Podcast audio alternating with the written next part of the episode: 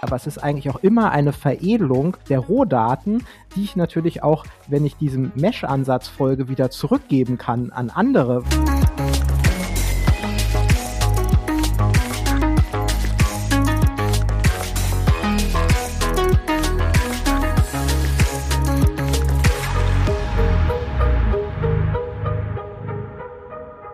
Herzlich willkommen zu In Numbers We Trust, dem Data Science Podcast. Wir sind INWT und wir setzen Data Science Projekte um von der ersten Idee bis zum fertigen Produkt. Und in diesem Podcast wollen wir heute einmal wieder darüber sprechen. Heute wieder remote an meiner Seite in Hamburg, Sebastian.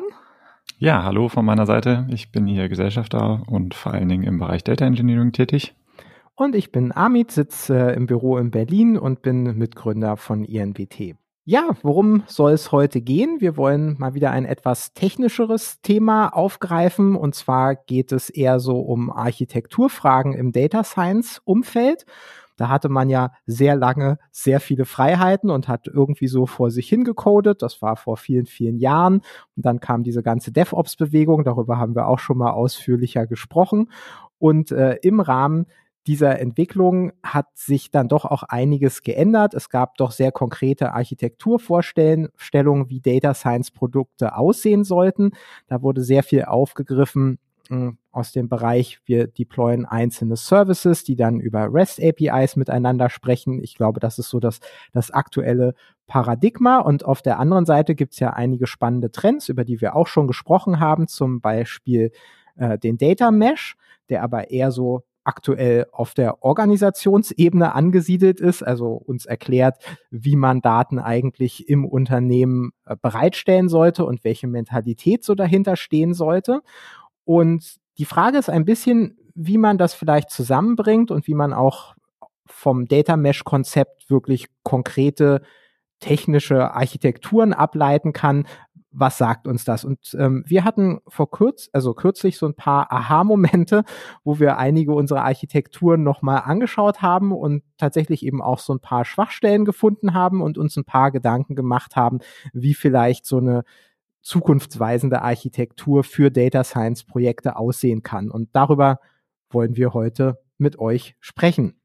Fangen wir vielleicht am besten einfach nochmal an mit dem, was aktuell so im Data Science Bereich als State of the Art gilt. Das sind, denke ich, das kann man so sagen, Sebastian, die Microservices.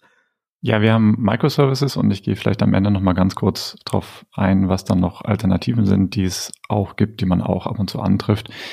Aber definitiv, wenn man in größere Unternehmen schaut, die eine sehr fortgeschrittene IT-Abteilung haben und entsprechende Praktiken auch im Data Science-Bereich sehen wollen, dann sehen wir vor allem ähm, und öfter Microservices und dann mittlerweile eben eine Bewegung hin Richtung Data Mesh und Datenprodukten.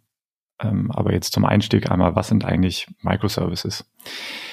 Microservices als Idee sind eigentlich entstanden als oder im Kontrast zu dem, was man früher Monolith nannte oder eben eine monolithische Anwendung. Und was ist ein Monolith? Ähm, das bedeutet nichts anderes, als dass man eine große Codebasis hat, die versucht, ein Problem zu lösen oder eben eine Anwendung bereitzustellen. Für den Data Science Bereich wäre das eben ein Prognosealgorithmus, wo dann alles in einer Codebasis lebt, von ETL über Datenbankmanagement, Prognosen bis hin zur Auslieferung. Das ist dann eben alles ein, ein Konstrukt und muss eben auch irgendwo ähm, laufen.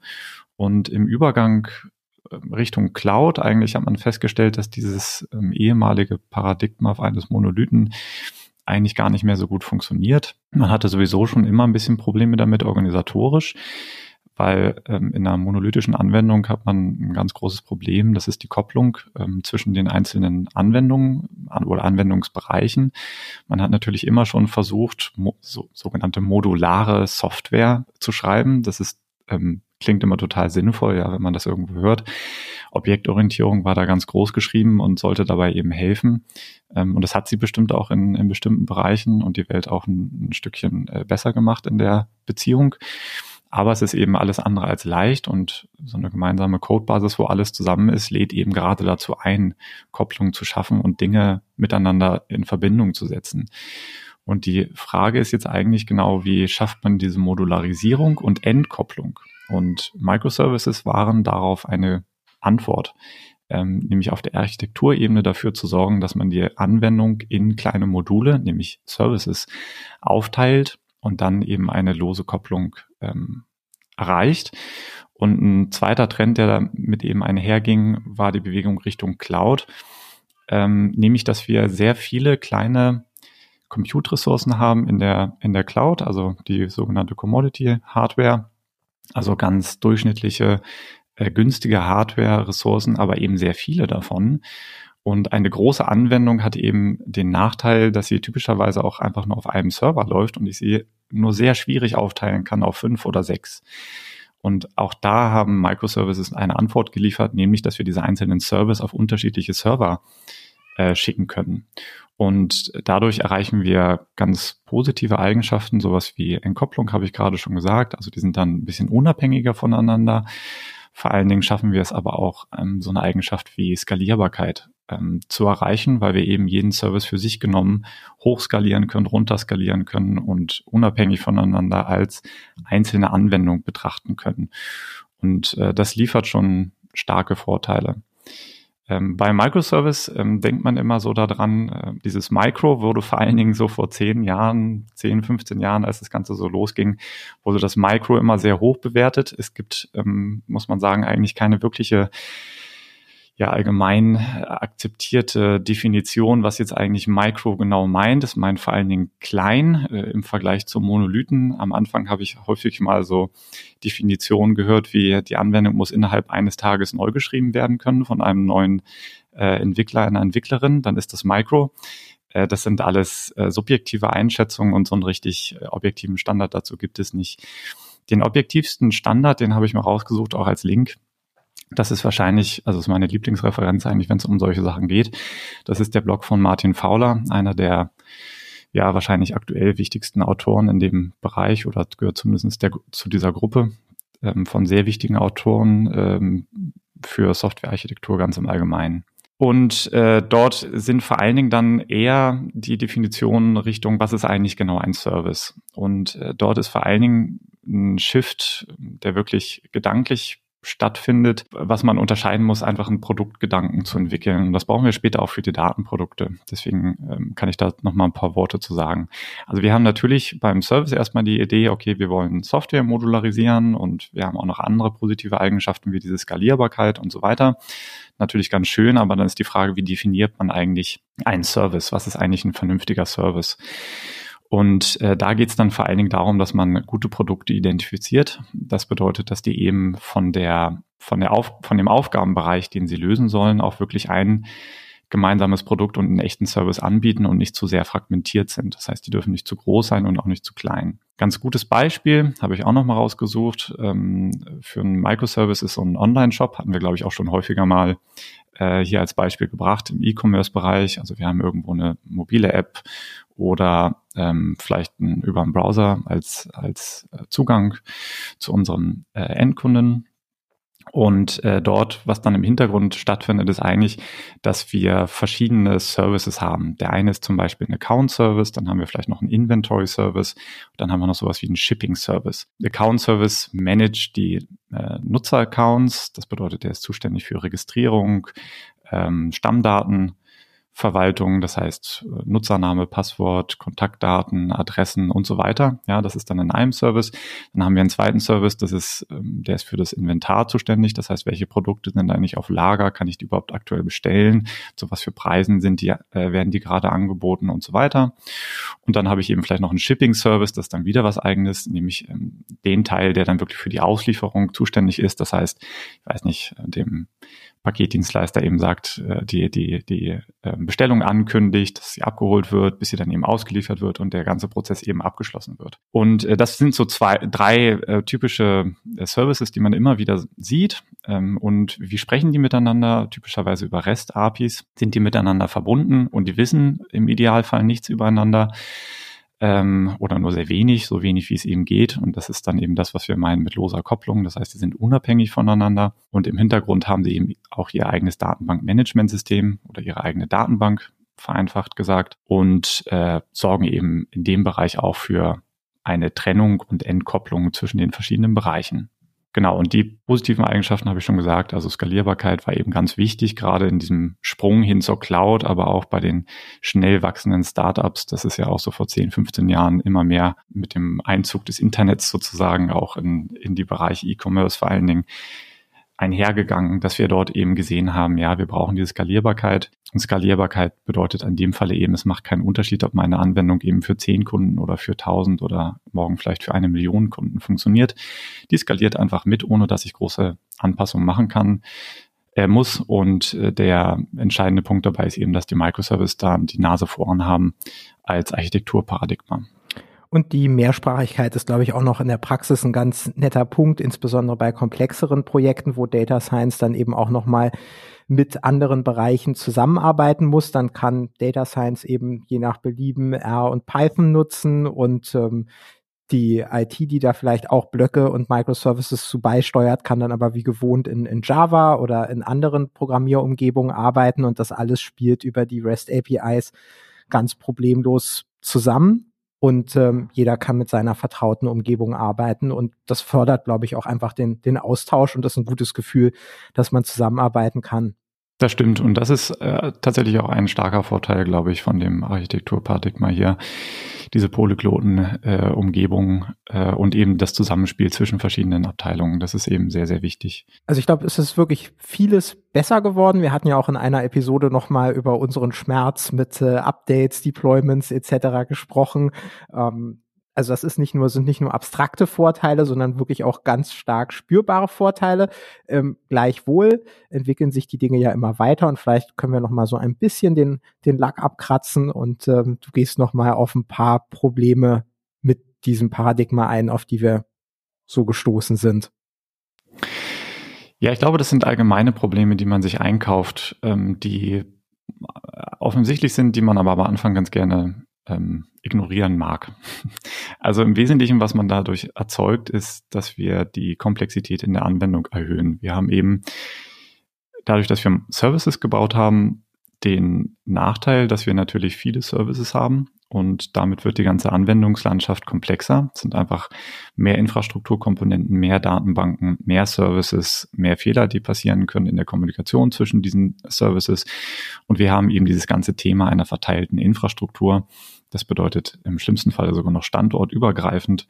Das sind vor allen Dingen Netzwerkthemen, die dort reinspielen, Netzwerksicherheitsthemen, die dort mit reinspielen. Ähm, wie sprechen eigentlich Services miteinander? Ich habe vorhin gesagt, REST-APIs ähm, sind dort der Standard. Das ist äh, sicherlich richtig. Das ist nicht das einzige Protokoll, was äh, man findet. Das ist auch nicht das einzige, was man nehmen muss. Aber es bedeutet eben, dass Kommunikation zwischen diesen ganzen Services über das Netzwerk stattfinden. Und das ist eine erhebliche Steigerung in der Komplexität und auch in der Art und Weise, wie man ähm, so einen Service designt.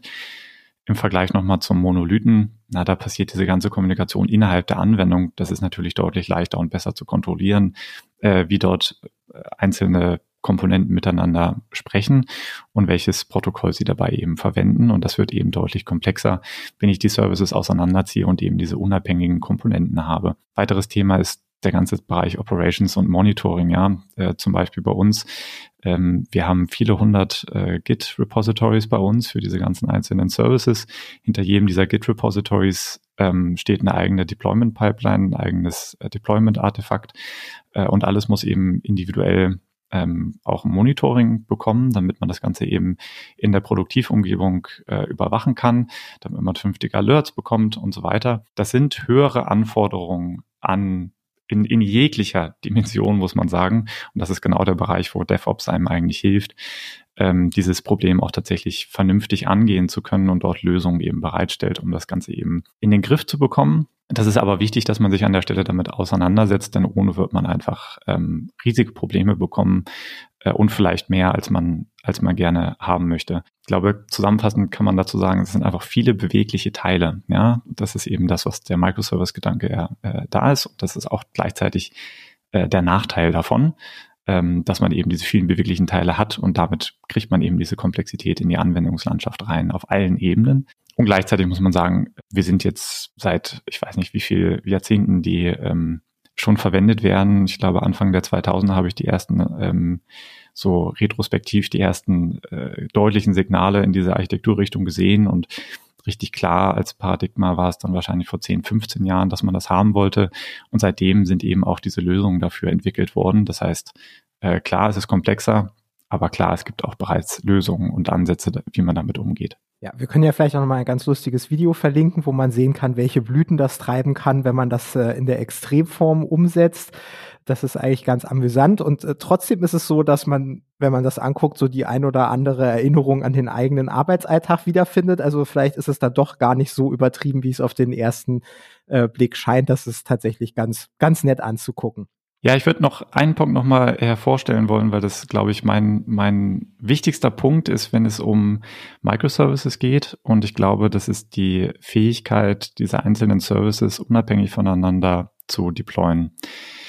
Und das ist eine ganz, ganz wichtige Eigenschaft. Ähm, wenn wir uns vorstellen, wir haben vielleicht eine GUI, wir haben den ETL mit einer Datenbank, einen Prognosealgorithmus, das sind alles vielleicht unterschiedliche Services, die irgendwo laufen und ich ziehe die auseinander in unterschiedliche Codebasen, dann habe ich den Vorteil, dass ich eben die GUI ein Update einspielen kann, also vielleicht GUI, ein bisschen abstrakten Dashboard, ja, wo ich Prognosen drin sehe, wo ich vielleicht über ähm, bestimmte Items oder so, so etwas eine, eine Absatzprognose bekomme in meinem äh, Online-Shop, dann sehe ich die dort eben drin und ich kann Änderungen genau nur an diesem Dashboard machen, ohne dass ich eben Änderungen ähm, auch gleichzeitig deployen muss für den Prognosealgorithmus. Und das sind extrem wichtige Eigenschaften, wenn ich in so einem dynamischen System äh, unterwegs bin und ähm, ich glaube, das ist auch eins der Dinge, die wir jetzt seit langer Zeit äh, richtig gemacht haben in diesem Bereich, als wir versucht haben, am Anfang Microservices mit zu übernehmen haben wir eine Sache richtig gemacht und das ist diese, diese Identifikation von den Einheiten, die wir eben unabhängig voneinander äh, deployen können, zu identifizieren und das auch durchzuziehen. Äh, das hat eben dazu geführt, dass wir diese vielen hundert Repositories bei uns haben, aber das führt eben auch dazu, dass sehr viele Leute über einen sehr, sehr langen Zeitraum unabhängig voneinander an diesen ganzen Komponenten arbeiten konnten, ohne dass wir über die Zeit aufgefressen werden von ja zu vielen äh, Bugs und Maintenance-Aufgaben äh, und der, der ganze Anwendungszyklus kaputt geht. Denn das ist immer das Problem, was man hat, wenn man eine gemeinsame Codebasis hat, dass die irgendwann durch technische Schuld und so weiter eigentlich nicht mehr wartbar wird und man will es eigentlich nur noch neu schreiben. Dadurch, dass wir 200 Komponenten haben, die wir jederzeit für sich genommen neu schreiben können, haben wir dieses Problem ein Stück weit weniger und wir können eben an neuen Sachen äh, arbeiten und sie auch hinzufügen, ohne dass wir uns um die alten Sachen zu sehr kümmern müssen. Und das ist ein riesiger Vorteil, wenn man nicht nur ein Jahr lang Datenprodukt betreiben möchte, sondern vielleicht äh, in Jahrzehnten denkt und die, die längere Zeit auch im Betrieb haben möchte. Ähm, und das ist, äh, glaube ich, jetzt so nach der Zeit, äh, die wir in dem Thema unterwegs sind, äh, glaube ich, der Punkt, der mir am wichtigsten ist an der ganzen Sache. Dann ist das ja ein wunderbares, positives Schlusswort ähm, zu den Microservices und dann auch ein guter Übergang zum, zum zweiten Thema. Ähm, die Microservices haben sich mittlerweile durchgesetzt. Neuer dagegen ist der, der Data Mesh, über den wollen wir jetzt nochmal im Kontrast sprechen. Äh, gerade weil das ein bisschen neuer ist, vielleicht fangen wir auch hier nochmal mit der Definition an. Was können wir uns unter einem Data Mesh überhaupt vorstellen? Ja, das Data Mesh wird beschrieben. Ich habe auch dazu wieder den ähm, Originalartikel einmal ähm, rausgesucht. Das äh, ist Ganze von einer Frau Degani entwickelt worden. Ich glaube 2019 oder sowas muss das gewesen sein oder 2020, dass sie diesen Artikel veröffentlicht hat. Und eigentlich beschreibt sie so ein bisschen die Evolution von Datenplattformen, so wie wir sie ähm, vielleicht auch ein Stück weit miterlebt haben. Sie spricht eben dort von der ja, Datenplattformen in der ersten, zweiten und dritten Generation. Und die erste Generation ist eigentlich das, was wir als ähm, Data Warehouse kennengelernt haben. Haben wir uns auch schon mal drüber unterhalten in einer der Folgen. Die zweite war dann das, der Data Lake Ansatz. Also äh, nochmal ein anderes Paradigma, wie man eben mit solchen Ansätzen äh, umgehen kann. Und die dritte Generation aus ihrer Sicht ist eben nochmal die Organisationsform dort rumzubauen. Und das nennt sie dann eben Data Mesh. Was ist die Motivation davon oder was ist das Problem mit der ersten und zweiten Generation, das heißt den Data Warehouses und dem äh, Data Lake Ansatz?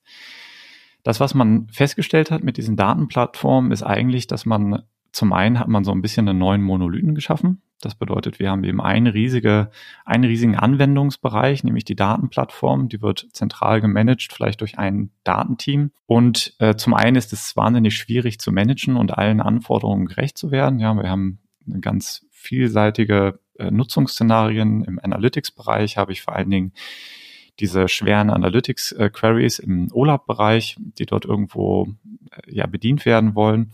Ich habe aber vielleicht auch Prognose-Algorithmen, die dort gegen laufen, auch vielleicht im Live-Betrieb mit REST-APIs. Und auf einmal habe ich eben Anwendungsfälle, wo sehr, sehr viele parallele Verbindungen auf, aufgebaut werden müssen. Das sind alles Dinge, die so ein Data Warehouse gar nicht gut verträgt. Und dann habe ich vielleicht auch noch GUI-Anwendungen, die dort vorhängen und auf einzelne ähm, Bauteile oder Datenteile zugreifen wollen. Und auch das ist etwas, womit das Data Warehouse wieder gar nicht gut umgehen kann. Äh, und gleichzeitig äh, ist es eben natürlich stark bei großen Datenmengen und Analytics. Also das ist ein, ein schwieriges Feld. Und wo ist dann das Problem? Na, wir haben wieder ein Team, was dafür verantwortlich ist. Und wir haben damit ein neues Bottleneck geschaffen, was in vielen Unternehmen zum Problem geworden ist, nämlich dass dieses eine Datenteam nicht mehr schafft, mitzuhalten mit all den neuen Datenprodukten, die dazukommen sollen. Und das ist eigentlich ein Rezept dafür, wie dann solche Projekte scheitern oder nicht losgehen können, weil eben die Sachen nicht wieder in die, in die, in die Geschäftsprozesse einbezogen werden können. Und das ist, glaube ich, wenn ich unterbrechen darf, nochmal ein sehr reales Problem, was wir auch immer wieder sehen, was sich zum Beispiel auch darin äußert, dass die Data Science Teams oft überhaupt keine Versuche mehr unternehmen, wenn an den Daten irgendwas, so wie sie im DWH liegen oder aus dem Data Lake gezogen werden, nicht optimal ist, ähm, hört man ganz, ganz oft, dass man eigentlich überhaupt nichts versuchen muss an den, also es ist sinnlos, die Datenstrukturen zu ändern. Das dauert viel zu lange. Da hat niemand Zeit. Äh, solche Requests liegen Ewigkeiten rum und da hat man schon zum Teil komplett resigniert. Und das ist natürlich nicht im Sinne des Erfinders und definitiv ein, ein Problem, was eben auch für, für Data Scientists sehr frustrierend sein kann, weil es eben negative Auswirkungen natürlich auch auf, auf Predictive-Modelle hat, wenn die richtigen Daten einfach nicht da sind und man halt sich immer auf das beschränken muss, was eben vorhanden ist und es eben aber auch nicht sinnvoll ist, natürlich das zu umgehen und zu versuchen, irgendwelche Rohdaten direkt anzuzapfen für einzelne Projekte. Genau, ich glaube, für die Motivation ist das einer der wichtigsten äh, Punkte. Und jetzt unabhängig davon, ob wir ein Data Warehouse haben oder ein Data Lake, ähm, so wie die initial gedacht waren, war es immer ein zentrales Team, was dort hinter äh, steht. Und es ist vor allen Dingen dieses, dieser Gedanke, dass ein Team daran arbeitet und diesen Service bereitstellt, also die Datenplattform, egal ob Data Warehouse oder ähm, Data Lake mit, mit irgendeiner Compute Engine obendrauf. Ähm, wir laufen immer wieder in dieses gleiche Problem rein, ähm, wenn unsere An Organisation wächst, wächst und eben die Anwendungsfälle mehr werden und interessanter werden und komplexer werden und die Anforderungen eben steigen, ja, dann haben wir genau dieses Problem. Das Data Mesh soll nun eine Antwort darauf sein. Also das soll nun die, äh, dritte Generation äh, davon sein. Man muss aber sagen, es ist keine Technologie, die hier vorgeschlagen wird. Ja, also ihr werdet jetzt keine Data Mesh Technologie irgendwo finden, die das alles irgendwie auf einmal kann und dann tauschen wir das, äh, die Data Lake Technologie oder die Data Warehouse Technologie gegen die Data Mesh Technologie aus und dann ist das Problem gelöst. Es handelt sich hierbei vielmehr eigentlich um ein, ja, eine Architektur für die Organisation. Das heißt, hier wird eigentlich das Zusammenspiel erklärt, wie verschiedene Teams gemeinsam Datenprodukte entwickeln können. Und diese Stellen, an denen Reibung entsteht und wir Bottlenecks haben, dass wir die aus dem Weg räumen. Und das ist eigentlich der Vorschlag, der hier ganz zentral ist. Wie schaffe ich eigentlich auf der Organisationsebene eine Architektur, also eine Organisationsarchitektur, ähm, die das genau erlaubt, also dieses Problem wegnimmt. Denn ganz ehrlich, die Technologien, Data Warehouse und Data Lake, die waren und sind nach wie vor richtig gut. Es ist eher so, dass wir dort ein organisatorisches Problem haben ähm, weswegen wir eben in Probleme reinlaufen. Und äh, der Vorschlag hier besteht eigentlich darin, dass wir so verschiedene Bereiche eigentlich aufbauen. Und die ähm, Bereiche oder die Säulen, wie sie das eben nennt in ihrem Artikel, das ist einmal so ein Bereich der Federated Governance, dann haben wir so ein Enabling Team, ein Data Platform Team und eben die ähm, Datenprodukt Domains. Und ähm, vielleicht das Einfachste ist hierbei nochmal das Datenplattformteam zu nehmen, denn das war vorher das Bottleneck. Und jetzt ist die Frage, jetzt haben wir schon wieder ein Datenplattformteam, warum ist das jetzt kein Bottleneck mehr? Das Datenplattformteam hat eigentlich nur noch ähm, ein, eine Aufgabe und das ist vor allen Dingen ein äh, Self-Service ähm, oder eine Self-Service-Data-Plattform aufzubauen. Das ist ein ganz anderer Gedanke als ein Data Warehouse, was zentral gemanagt ist und durch ein Team äh, befüllt wird.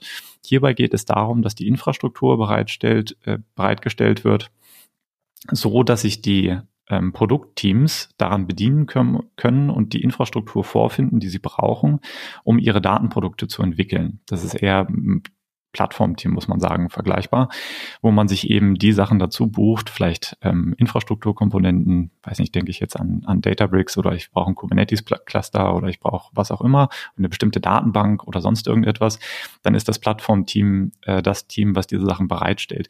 Die kümmern sich dann aber nicht darum, dass da drin die Daten äh, auftauchen, sondern dafür ist dann das Produktteam selber verantwortlich. Und ähm, jetzt habe ich schon das Produktteam erwähnt. Es gibt dann eben diese Unterteilung zwischen einem Datenprodukt oder umgekehrt, äh, die Daten, die eben produziert werden, die sollten von den Domain-Teams geowned werden. Warum sollten sie das? Na, die verstehen am besten, wie eigentlich diese Daten zustande kommen. Das heißt, man versucht eigentlich die Datenprodukte zurückzugeben in die Fachabteilung oder in die Abteilung, die sich wirklich gut mit dem datengenerierenden Prozess auskennen. Das heißt, sehr gut verstehen, woher diese Daten kommen. Und dann sollen diese Teams auch die Daten bereitstellen für das ganze Unternehmen. Im einfachsten Falle, was man sich eben vorstellen kann, ist zum Beispiel, wir haben, weiß ich nicht, sowas wie Kundendaten oder so etwas. Äh, wo sollen die publiziert werden, zusammen mit ihren IDs? Die sollen irgendwo in den Data Lake rein und das Team, was dafür verantwortlich ist, ist jetzt kein zentrales Datenplattformteam mehr, was die ähm, irgendwo abholt und dann nochmal umformatiert und irgendwo reinschickt, um es dann in, in einem Data Warehouse bereitzustellen, sondern es ist das Domain-Team selber, was diese Daten ähm, ja publiziert. Und dabei ist es extrem wichtig, dass wir den so einen Shift hinbekommen hin zu einem Datenprodukt. Das bedeutet, die Daten an sich, ja, die, die Datenlieferung an sich, meine Prognose oder so etwas, das sind eben, das ist, muss man eben als Produkt ähm, verstehen. Und warum ist dieser Produktgedanke so wichtig? Naja, wie, wie entwickelt man Produkte? Kundenzentriert.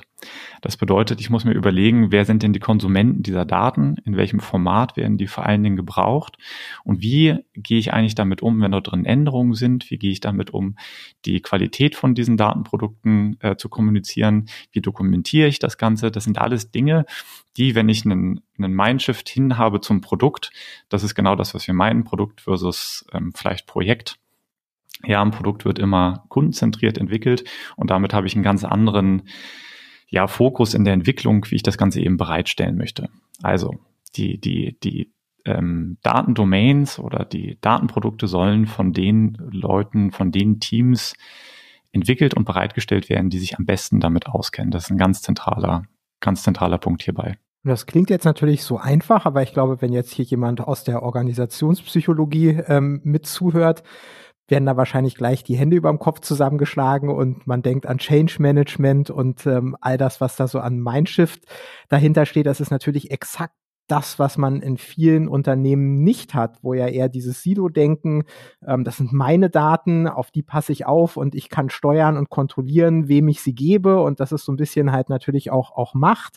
Also das ist exakt das, was es in vielen Unternehmen nicht gibt und ähm, man sieht aber eben auch Unternehmen, wo diese Kultur schon mehr oder minder implementiert ist, wo auch dieser Service-Gedanke wunderbar umgesetzt ist und äh, wo man dann eben auch eher nicht so stört, wenn man mal eine Rückfrage zu den Daten hat oder doch anfragt, vorsichtig, hm, ob vielleicht noch eine Metrik ergänzt werden könnte oder ob irgendwas konstruiert werden könnte. Und ähm, das macht also für den Data Scientist einen, einen riesigen Unterschied, ähm, in welcher Umgebung man da eigentlich unterwegs ist. Aber also klar, das ist nicht wie beim Schach, dass man jetzt einfach so ein paar Figuren hin und her schiebt und dann passt es. Einem muss bewusst sein, dass das in vielen Unternehmen fast eine Sisyphus-Aufgabe sein dürfte oder wahrscheinlich muss man sogar erkennen, dass in einigen Unternehmen die Unternehmenskultur einfach komplett diesem hier entgegensteht.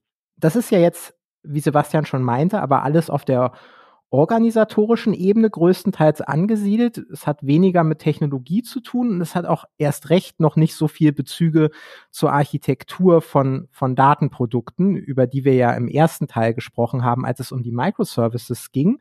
Und da wollen wir jetzt nochmal versuchen, so ein bisschen eine Brücke zu schlagen und wir können uns ja vielleicht mal einen konkreten Datenservice vorstellen. Also nehmen wir mal ein Unternehmen, was ein ganz normaler E-Commerce-Shop, der, der verkauft Produkte und wir möchten vielleicht da einen Service bauen, der vorhersagt, wie viel Items von einem bestimmten Produkt an einem bestimmten Tag verkauft werden. Und da brauchen wir verschiedene Daten. Da brauchen wir natürlich Daten aus der Produktdomäne, die uns Informationen zu den Produkten geben, also Produkteigenschaften, Produktbeschreibungen etc.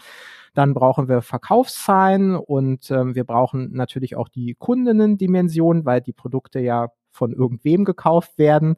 Und da ist es zum Beispiel natürlich auch wichtig zu gucken, wie sind die Präferenzen. Und was man da bisher gemacht hätte, ist, man, man hätte all diese Daten irgendwie aus dem DWH oder dem Data Lake eingesammelt und dann hätte man Microservices gebaut, die schön diesem Paradigma folgen, das Ganze isoliert umsetzen, wahrscheinlich mehrstufig und man würde eben auf jeder Stufe der Kette sich die Daten holen, sie entsprechend in ETLs aufbereiten, veredeln und dann über eine REST API der nächsten Stufe zur Verfügung stehen, äh, stellen, ungefähr so. So, so ungefähr könnte man sich das vorstellen, genau. Ich glaube, das, was wir auch jetzt lange Zeit gemacht haben, ist, dass wir versucht haben, wirklich die Dinge voneinander zu entkoppeln. Und was hieß das in unserem Falle? Wir haben immer dafür gesorgt, dass wir bestimmte Stellen haben, wo wir erst einmal Daten vorverarbeitet haben, dann schreiben wir die in eine Datenbank, halten sie dort vor, sodass der nächste Service darauf zugreifen kann, um sie weiter zu verarbeiten ähm, oder eben Prognosen darauf zu entwickeln. Das bedeutet, der erste Schritt war eigentlich immer, dass wir gesagt haben, also wir haben ein Quellsystem, dort sind die Daten drin, die relevant sind für dieses Datenprodukt, also in diesem Falle eben die Prognose von der, diese Absatzprognose, die du gerade skizziert hast. Und ähm, das heißt, wir haben einen Prozess, der ist dafür zuständig, diese Daten alle erstmal zu sammeln, genau für diesen Anwendungsfall und dann eben konsolidiert ähm, zusammenzuführen, in eine Datenbank reinzuschreiben und eben vorzuhalten, sodass dann in einem zweiten Schritt die Modellierung losgehen kann, sich dort die Daten abholt, dann wird ein Modell trainiert, ein Prognosemodell für die Absatzprognose ähm, erstmal dieses Modell gemacht oder vielleicht auch im gleichen Schritt äh, bereits die Prognose dafür. Das ist, äh, kann man so machen oder auch anders. Aber um das einfach zu halten, machen wir jetzt mal die Modellierung und die Prognose gemeinsam. Und das Ergebnis dieses Prozesses wäre wieder einfach der Schreibvorgang gewesen in eine Datenbank, wo wir eben die Prognosen ablegen, eben auf Item-Ebene und Tagesebene, vielleicht mit einem Prognosehorizont von, weiß ich nicht, zwei Wochen so dass wir so ein bisschen in die äh, Zukunft äh, schauen können und sehen, was müssen wir dann nachbestellen und so weiter. Das ist wäre wahrscheinlich in dem Falle eben der, der Anwendungsfall. Und dann hätten wir einen weiteren Service, der sitzt vor dieser Datenbank und ähm, äh, liefert und gibt Zugriff auf diese, auf diese Ergebnisse. Und das ist in gewisser Weise ist das auch ähm, gar nicht so schlecht. Ne? Also wir machen das jetzt schon relativ lange und äh, genau mit solchen Schnittstellen. Ähm, das sind typischerweise immer äh, Datenbanken und Datenbanktabellen, die versuchen eben äh, darüber, dass es eben in, in dem Schema liegt, eine äh, gewisse Zuverlässigkeit, was die Datenintegrität angeht, zu liefern. Wir haben darauf Monitoring sitzen und können eben die Prozesse überwachen, die Datenqualität überwachen. Wir sehen, wenn Prozesse wieder reinschreiben und können damit ähm, diagnostizieren, wenn eine Prognose nicht funktioniert oder die Werte vielleicht nicht in dem Bereich sind, wo wir hinwollen und so weiter. Das funktioniert alles ganz gut. Wo sind jetzt die Probleme dabei? Das Problem ist eigentlich das, was wir haben, wenn wir ein zweites Projekt starten und zum Beispiel sehen, na, der braucht eigentlich die gleichen Daten. Nun haben wir schon, schon Projekt A mit dieser Absatzprognose und jetzt machen wir vielleicht noch Projekt B und dort wollen wir ähm, einen anderen Forecast machen für einen anderen Bereich, beispielsweise wann kommt äh, ein, ein Kunde, eine Kundin wieder, um vielleicht Gutscheine zu verteilen, äh, um wieder äh, Kunden, Kundinnen zu aktivieren. Dann haben wir wahrscheinlich eine relativ ähnliche Datengrundlage äh, und greifen eventuell auch auf das gleiche Quellsystem äh, zu und bauen eventuell auch wieder die gleichen Feature für unsere Modellierung. Und dann fangen wir eigentlich wieder von vorne an. Wir schreiben wieder einen neuen ETL. Das ist auch das, was wir jetzt lange Zeit gemacht haben. Wir setzen eine neue Datenbank auf, wir schreiben dort wieder rein, aber wir machen sehr viel Arbeit doppelt. Also wir fangen an, diese Sachen wieder neu zu entwickeln. Wir schreiben eigentlich wieder den gleichen Code für die Feature. Im schlimmsten Falle kopieren wir, copy-pasten wir sogar Code irgendwo hin, um die Feature irgendwo wieder abbilden zu können. Und das, was dann eigentlich schwierig wird, ist eigentlich diesen Datentransformationsteil ähm, wieder neu zu, zu, zu nutzen. Das, was die Microservices eigentlich in dem Falle machen wollen würden, das wäre jetzt natürlich die, die offensichtliche Kritik. Ähm, hey, natürlich, ihr baut einfach Schnittstellen und der andere Service greift einfach auf diese Daten zu. Das Problem dabei ist ein bisschen die Schnittstellendefinition. Also wenn ich zurückgehe an unser Beispiel vom Anfang, dort habe ich, ähm, war die Kommunikation zwischen den Services vor allen Dingen über REST und das bedeutet über HTTP. Typischerweise kriege ich dann ein JSON-Objekt zurück, das heißt Text. Und wenn ich mir vorstelle, dass wir versuchen würden, unsere ETL-Prozesse oder auch nur die Modellierung an ein JSON-Objekt zu, zu binden, um das mal so die Dimensionen klar zu machen. Also JSON und über HTTP, das ist so ziemlich die ineffizienteste Schnittstelle, die wir bauen können für große Datensätze. Ja, das ist so, dass, dass ähm, wenn ich am meisten Datenvolumen äh, haben möchte in der äh, Transaktion, dann ist das sicherlich das Format, was ich sehen, äh, wählen würde, weil es einfach einen massiven Overhead ähm, äh, generieren würde und auch überhaupt nicht für diesen Use Case gedacht ist. Und an der Stelle brauche ich eben eine viel effizientere Schnittstelle. Also ich muss einfach diese Services na klar, ich will sie entkoppeln, aber sie sollen ja auch miteinander sprechen können. Das ist die ganze Idee und ist auch die Idee hinter den REST-APIs. Und das, was wir, wo wir eigentlich an der Stelle hinwollen, ist, dass wir diese einzelnen Schritte im, im ersten Schritt erstmal verstehen als eigenes Datenprodukt.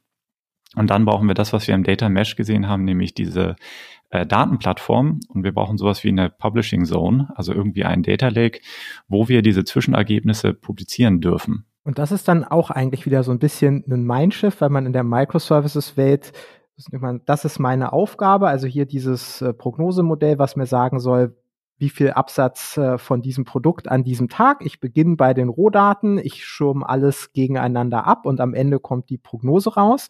Und jetzt denke ich dann eher in Richtung der Datentöpfe. Das heißt, ich arbeite hier mit Produktdaten, ich arbeite vielleicht ähm, mit Transaktionsdaten, mit Kundinnendaten und vielleicht auch mit Marketingdaten, weil eine Promotion läuft, dann wird so ein Produkt natürlich auch stärker abverkauft.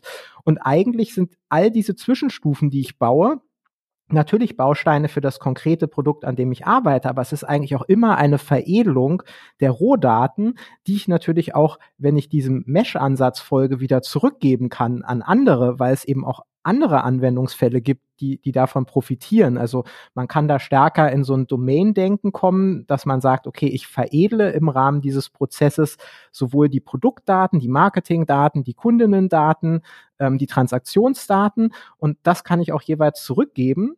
Und ähm, dann müssen andere eben nicht wieder bei Null anfangen, sondern können eben auch auf den Veredelungsstufen ansetzen. Und ähm, das reduziert natürlich auch einfach den, den organisatorischen Overhead für neue Projekte irgendwann erheblich.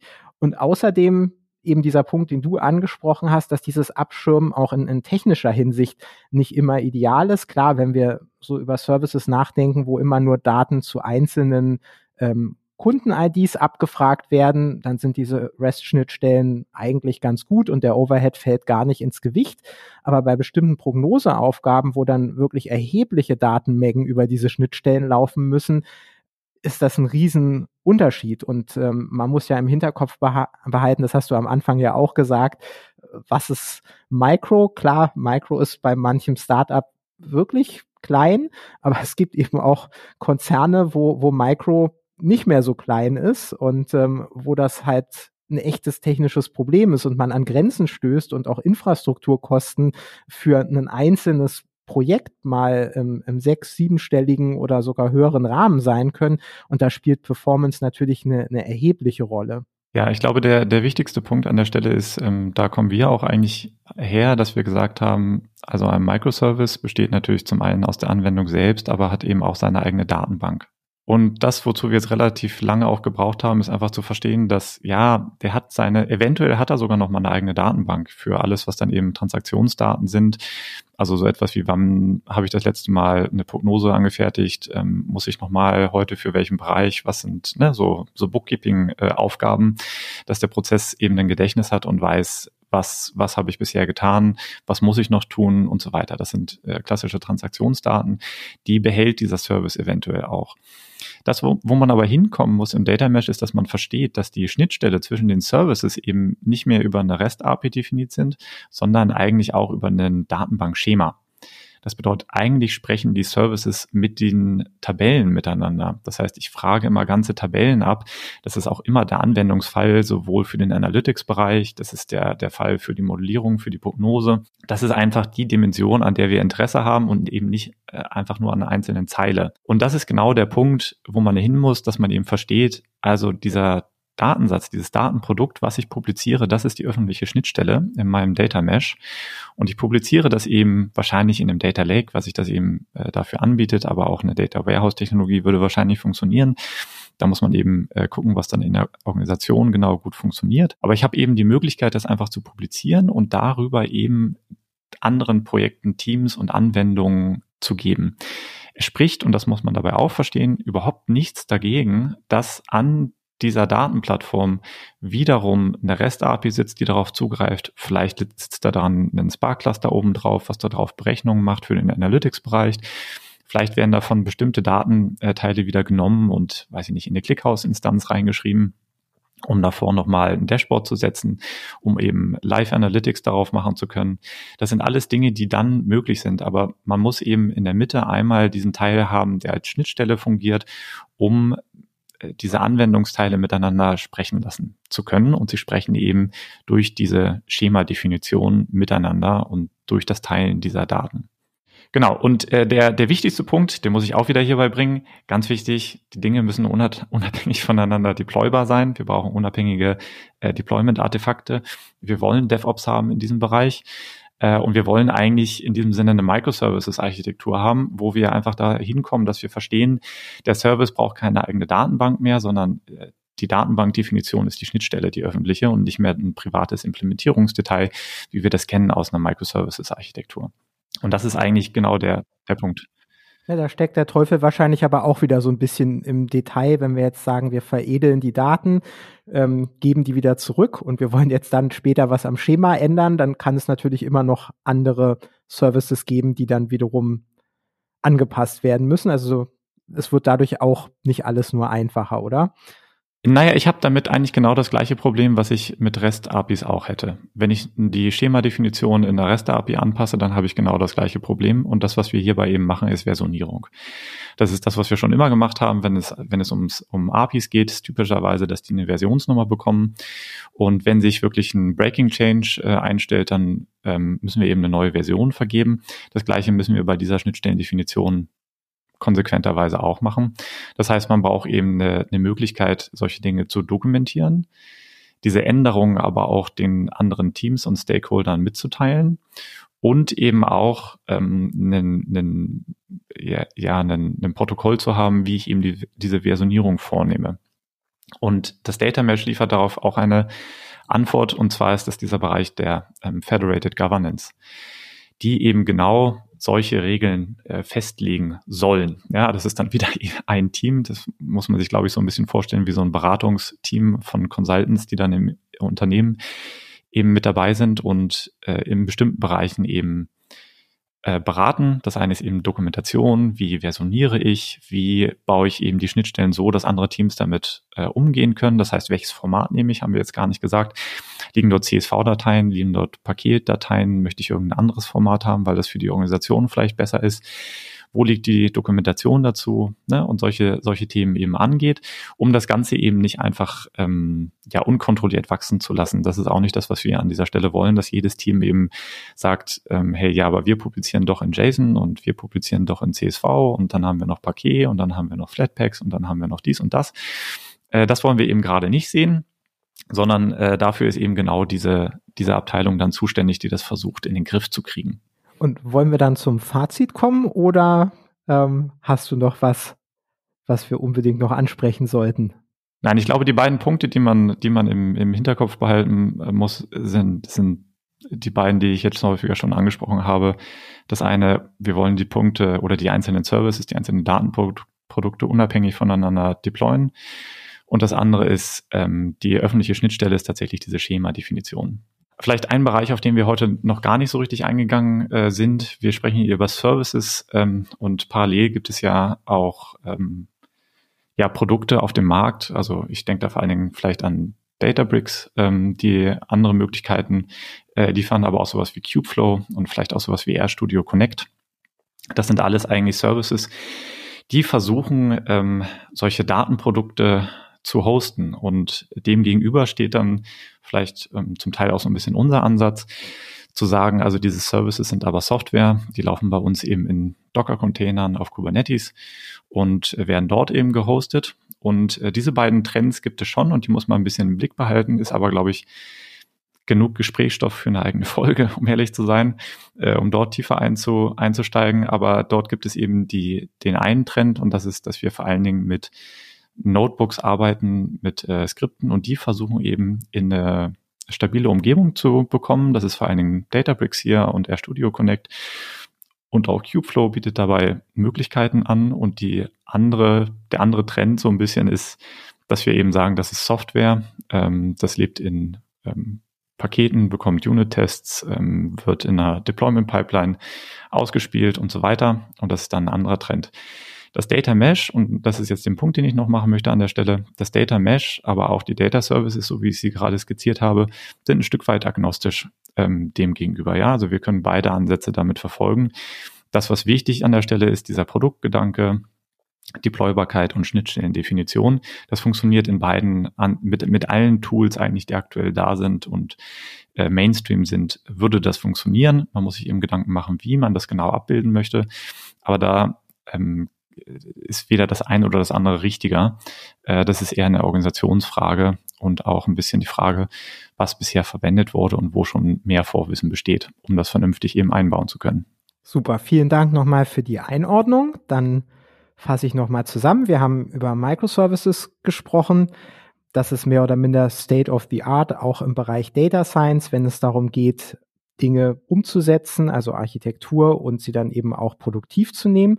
Wir haben dann über einen neueren Trend gesprochen, das Thema Data Mesh, was bisher in der Literatur hauptsächlich auf der Organisationsebene angesiedelt ist und wo oft noch nicht so ganz klar ist, ähm, auch wenn das schon anspruchsvoll genug ist, was bedeutet das eigentlich eben auch für die, die Architektur der Datenprodukte oder bedeutet es überhaupt was? Und ähm, was wir in unseren Projekten eben gesehen haben, ist, dass die Microservices-Architektur sehr, sehr viele Vorteile bietet, aber eben ab einer gewissen Stelle eben auch Probleme. Also wenn man sie zu konsequent umsetzt, dann treibt sie so ihre Blüten. Darüber hinaus ähm, kann sie eben auch Ineffizienzen beinhalten, Thema Datenaustausch äh, und vor allen Dingen auch zu erheblichen Redundanzen ähm, führen, wenn es darum geht, dass man vielleicht Teile aus einzelnen Projekten auch anderswo äh, wiederverwenden kann. Und da kann tatsächlich dieser Data Mesh Ansatz äh, nochmal eine neue Perspektive bringen. Ähm, und man kann diesen Architekturgedanken ein bisschen anpassen und eben auch stärker darüber nachdenken, was sind eigentlich die Building Blocks in meinem Projekt, veredle ich Daten und dann in diesem Data Mesh Schema zu sagen, okay, wenn ich Daten veredle, dann muss ich das auch nicht horten, weil das ist jetzt hier nur für dieses Projekt und ich darf es nicht weitergeben, sondern eher über die Datendomänen nachzudenken und dann eben die veredelten Daten auch wieder bereitzustellen für alle, sodass eben auch andere Produkte davon profitieren können. Und ein ganz wesentlicher Punkt ist, wenn man sich eben das Thema Performance anschaut und damit natürlich auch das Thema Infrastrukturkosten, dann äh, kann in bestimmten Fällen tatsächlich durch diesen hier vorgestellten Ansatz ist es möglich, mit deutlich schmalerer Hardware ähm, Dinge sehr effizient umzusetzen. Das heißt, da ist auch ein erhebliches Einsparungspotenzial. Das war ziemlich abstrakt, daher findet ihr nochmal eine Reihe an Links, die das nochmal etwas anschaulicher machen, worüber wir gesprochen haben. Ansonsten, gerade weil es abstrakt war, umso mehr vielen Dank fürs Zuhören und dafür, dass ihr dabei geblieben seid. Ähm, Wenn es spannend war und ihr auch die nächste Folge nicht verpassen wollt, dann abonniert uns gerne und ähm, bis hoffentlich bald. Vielen Dank, bis bald.